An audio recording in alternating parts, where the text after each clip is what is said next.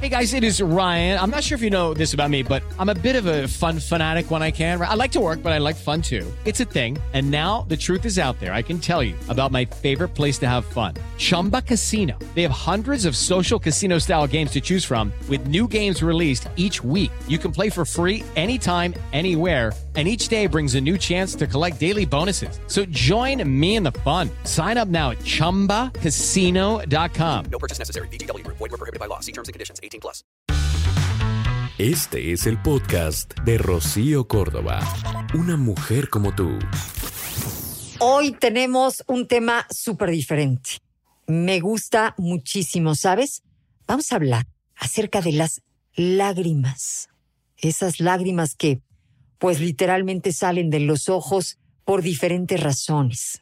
Se conectan con el corazón, a veces con la razón, con, vamos, el sentimiento, sí, la razón, a veces eh, razonas las cosas y, y te estremeces, te sorprendes, te da coraje, ¿no? Es una manera, pues digamos que, eh, de hacer catarsis, de sacar eso que se le está desbordando al cuerpo. En fin, Vamos a hablar del llanto. Todos hemos echado las de cocodrilo porque resulta que pues son necesarias. Al final son una manera de expresarnos. El llanto dice tantas cosas. Vamos, deja que nos liberemos de tanto. Por ejemplo, ¿tú sabías que la mayor parte de la gente llora en casa? Principalmente por la noche. De hecho, hay estudios que afirman que la mayoría de las personas lloran a partir de las 10 de la noche, seguramente para, pues para no ser vistas por toda la familia. A veces ocultamos aquello que llevamos. La mayor parte de ellas lloran solas, justamente, o con algún eh, familiar o amigo cercano. Esto de, del llanto es bueno, porque nos sirve para eliminar del organismo sustancias tóxicas, reducir la tensión, eh, llorar libera la tensión emocional, es un antídoto contra el estrés, contra la ansiedad. También previene la depresión. Llorar a tiempo sirve para evitar justamente caer en un, en un episodio de depresión. Es muy normal llorar y ante muchísimas situaciones, ¿sabes? Desde pérdidas, dolor, esto del sufrimiento físico, psicológico. Eh, no todo es malo. No siempre lloramos por una y causa negativa. También hay motivos tremendamente maravillosos. O sea, ahí te encargo cuando, pues cuando nació eh, ese integrante de tu familia más reciente, pudo haber sido un sobrino, un hijo, este, ¿no? Nos, nos estremece el alma cuando nace uno de los nuestros. O qué tal cuando nos volvemos a ver con esa persona que veníamos extrañando muchísimo, este, cuando alcanzas alguna meta de vida, eh, a veces lloramos de risa con los cuates, o sea, las lágrimas son una de las formas más poderosas para mostrar nuestros sentimientos y los sentimientos a veces más extremos. ¿Tú sabías que el llanto de tristeza aparece antes en los niños que el de alegría?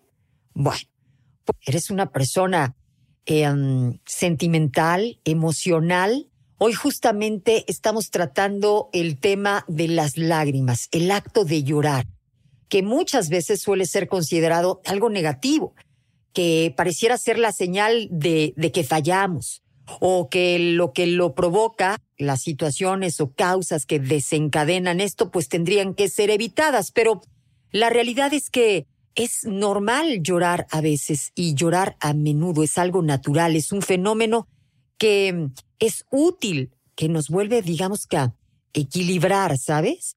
Para muchas personas el llanto resulta incontrolable y va afectando negativamente su calidad de vida. Pero tú, por ejemplo, ¿sabías que las personas que, que suelen llorar fácilmente son las mismas que también suelen reírse fácilmente?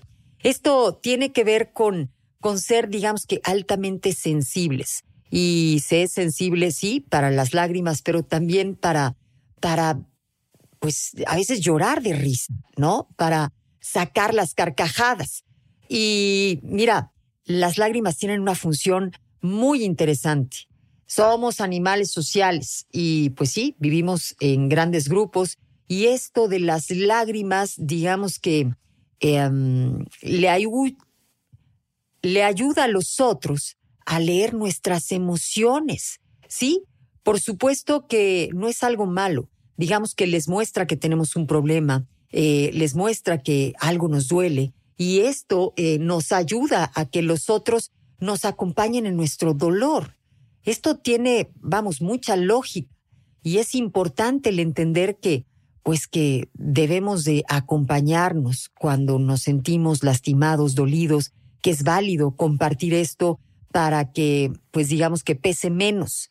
Hay algunas, em, pues sociedades que no ven bien el llanto. En Japón, por ejemplo, tú sabías que consideran em, contaminante el hecho de llorar con alguien más.